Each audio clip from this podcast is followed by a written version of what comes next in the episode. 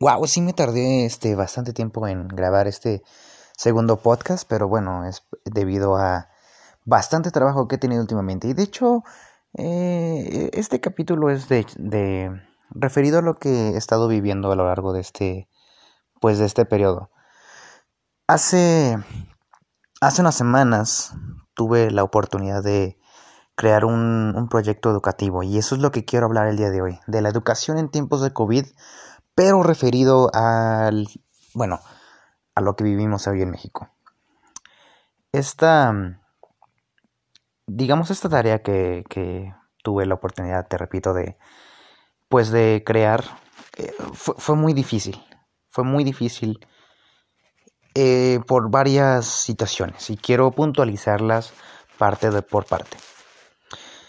Esta, esta tarea era crear un, un modelo educativo, pues, digamos, eh, nuevo, diferente. Y básicamente era crear, pues, una propuesta educativa en tiempos de COVID, en tiempos de, de pandemia, ¿no?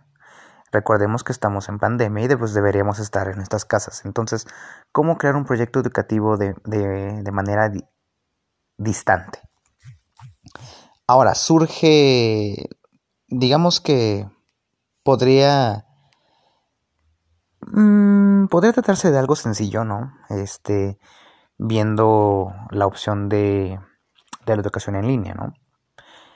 Lo importante en este, en este proyecto era que tenía que hacerlo de, de manera, mencionaron dos puntos importantes. Tenía que ser adaptable adaptarse a las necesidades este, y a la realidad social de México. Un punto muy importante a tomar en cuenta. Y el segundo, tiene que ser inclusivo. Ahora, ¿por qué es difícil esta parte? Bueno, eh, especialmente y particularmente para mí, siempre he creído, vamos por partes y quiero hablar primero de la inclusión educativa, ¿ok? Para hacértelo rápidamente, siempre he tenido esa idea de de no tener una inclusión educativa en lo que se refiere hoy en día de, ¿sabes qué? Este, tú tienes tal discapacidad, tú tienes tal discapacidad, no importa, ¿sabes qué? Métete a la escuela, a la escuela regular. Eso no me gusta a mí. Honestamente no me gusta. ¿Por qué no? Pues porque es dependiendo de las capacidades de cada, de cada humano, de cada persona. Yo creo que es mejor este, separarlos y a esto yo lo, yo lo llamo equidad educativa. ¿Por qué? Porque no es lo mismo y no es justo para personas regulares, por así llamarlos, este, que se esfuerzan y dan todo de sí, y uno que otro va a reprobar. No es justo que una persona que, independientemente de sus capacidades, eh, apruebe y que no tenga el mismo nivel, eh, digamos, comparado a un estándar. Entonces es por eso que, ¿sabes qué?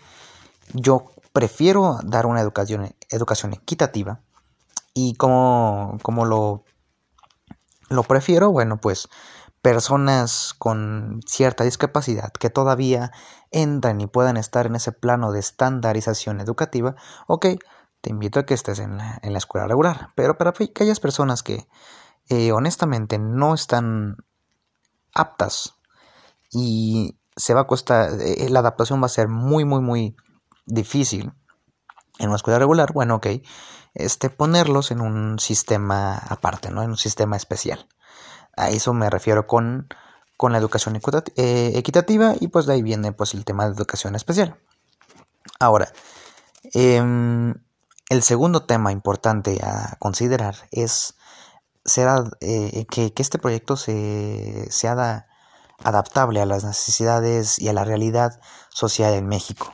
Aquí tenemos un problema importante porque estoy seguro que bastantes propuestas, porque no solo yo mandé la mía, este, mandamos este, bastantes propuestas diferentes, van a estar optando por la educación en línea. Y claro que sí, es eh, la educación a distancia hoy en día está ganando muchísimo terreno con esta pandemia, ¿no? Y está bien, ¿no? Para países de primer mundo, donde casi la mayoría eh, digo, sin exagerar, un 80% de la población en primer mundo pues pueda optar y pueda tener acceso a pues a esta educación a distancia de calidad. Ahora, cuando lo traslademos a México es una realidad completamente distinta porque estaba leyendo en datos este, estadísticos mexicanos que son solamente el 57%, 57-58% de la población mexicana tiene acceso a Internet. Estamos hablando de que hay otro porcentaje que nunca tiene acceso a Internet, ¿no?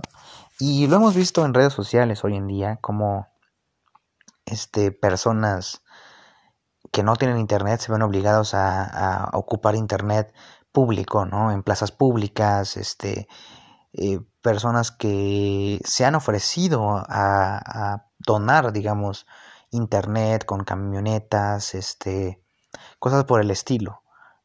Honestamente no se puede crear un programa 100% adaptable a las necesidades mexicanas, o al menos eso no lo veo posible yo porque cómo vamos a hacer es, este programa es, digamos, estandarizado para todo tipo de personas.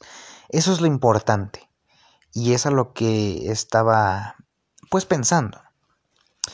La educación se ha mostrado de una manera muy muy estandarizada y muy centralizada Estoy hablando nada más de México porque pues eh, soy mexicano, pero pues eh, honestamente no sabría decirte si en otras partes del mundo la educación es estandarizada. Por lo que sé y por lo que he investigado, tengo pues conocimiento que en Suiza, Alemania y sobre todo en España, la educación es repartida y no está estandarizada. Y obviamente no está centralizada, sino que está adaptada y distribuida dependiendo de la zona geográfica en la que se ubica eh, el territorio. Entonces, la propuesta que se mandó, y yo quiero hablar de esto y quiero que, la gente pueda comentar este, eh, en colaboraciones, qué sé yo, ya, ya aquí tienen pues mi, mi contacto, este, me pueden escribir en ACNOR, me pueden escribir a mi Instagram que es angel.mera este, ahí con mucho gusto los estaré atendiendo y, bueno, contestando comentarios. Honestamente, algo que sí me llega a llamar la atención es que no tenemos esa descentralización educativa aquí en México.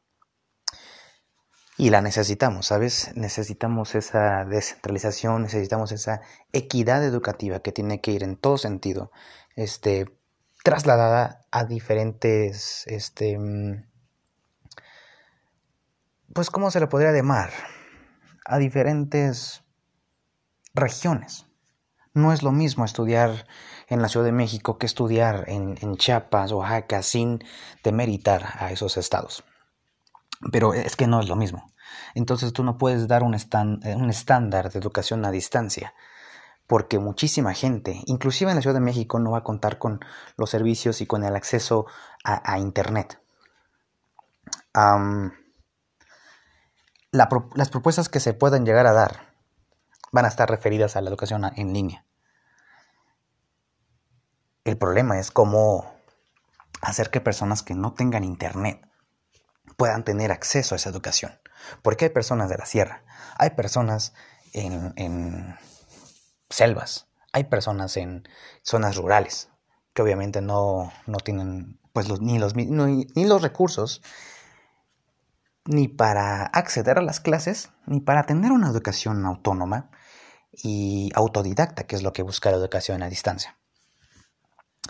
Fue muy, muy difícil analizar este tema y fue muy difícil llegar como a una conclusión de cómo poder este, entablar, pues, o, dar manos a la obra hacia un proyecto de tal magnitud. ¿A qué concluí con este proyecto? a que el estándar es malo, a que no podemos llegar con una educación de distancia y con propuestas de, ¿sabes qué? Podemos hacer esto, podemos hacer esos cronogramas, podemos hacer eh, X o Y situación, porque no. No todos vamos a tener ese acceso. Lo mejor es este crear proyectos de educación a distancia, y esto es importante. Crear proyectos de educación a distancia que se adapten primero que nada al Estado. debería tener un proyecto educativo este, particular para cada estado de, la República Mexicana, un proyecto particular para la Ciudad de México, un proyecto particular para el Estado de México, o tal vez Ciudad de México y área metropolitana que se conectan bastante. Para los siguientes modos de, de, para los siguientes municipios del Estado de México, bueno, habríamos que ver este cómo cómo está, digamos, la situación socioeconómica de cada uno de los municipios para crear ahí también eh, microprogramas educativos dependiendo del municipio. Y eso es importante, descentralizar la educación. Tal vez no en el lado de las materias que se dan, que también es un tema importante, pero sí del lado de cómo se da y quién se va, quién se va a encargar de esa, de esa educación a distancia. Eh, una educación a distancia diferente tiene que estar en, en, el norte eh, y una educación diferente tiene que estar en el sur del país.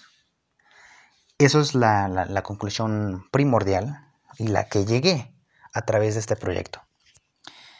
Em, esto fue solamente pues un comentario de lo que he vivido en estas últimas semanas que pues no he subido un podcast. Y pues te repito, me gustaría comentar contigo. estaría bien que me dieras pues como tu opinión acerca de, de esta situación. ¿Qué opinas? ¿Qué propondrías tú este, para mejorar la educación a distancia? Ya no la educación presencial, sino la educación a distancia. ¿Por qué a distancia? Pues porque es el futuro, no solo de este país, sino del mundo entero. Eh, es una brecha muy larga y son obstáculos muy, muy, muy grandes los que se tienen que superar, eh, hablando de mi país. Pero yo creo que en un futuro podemos ver eso, ese resultado. Esperemos que la educación en mi país pues mejore y que se den proyectos más equitativos y considerando más la parte humana, nada más la parte, digamos, de el estándar de lo educativo que puede llegar a ser esto. Yo soy Ángel Amado y bueno, esto fue el podcast del día de hoy un tema interesante que es la educación en línea, di educación a distancia y di como básicamente un, un brochazo de lo que he estado viviendo. Eh, entonces este fue el tema de hoy de hablemos de educación a distancia. ¿Tú qué opinas? ¿Cuáles son tus comentarios? Te leo, te escucho, te veo y hasta la próxima.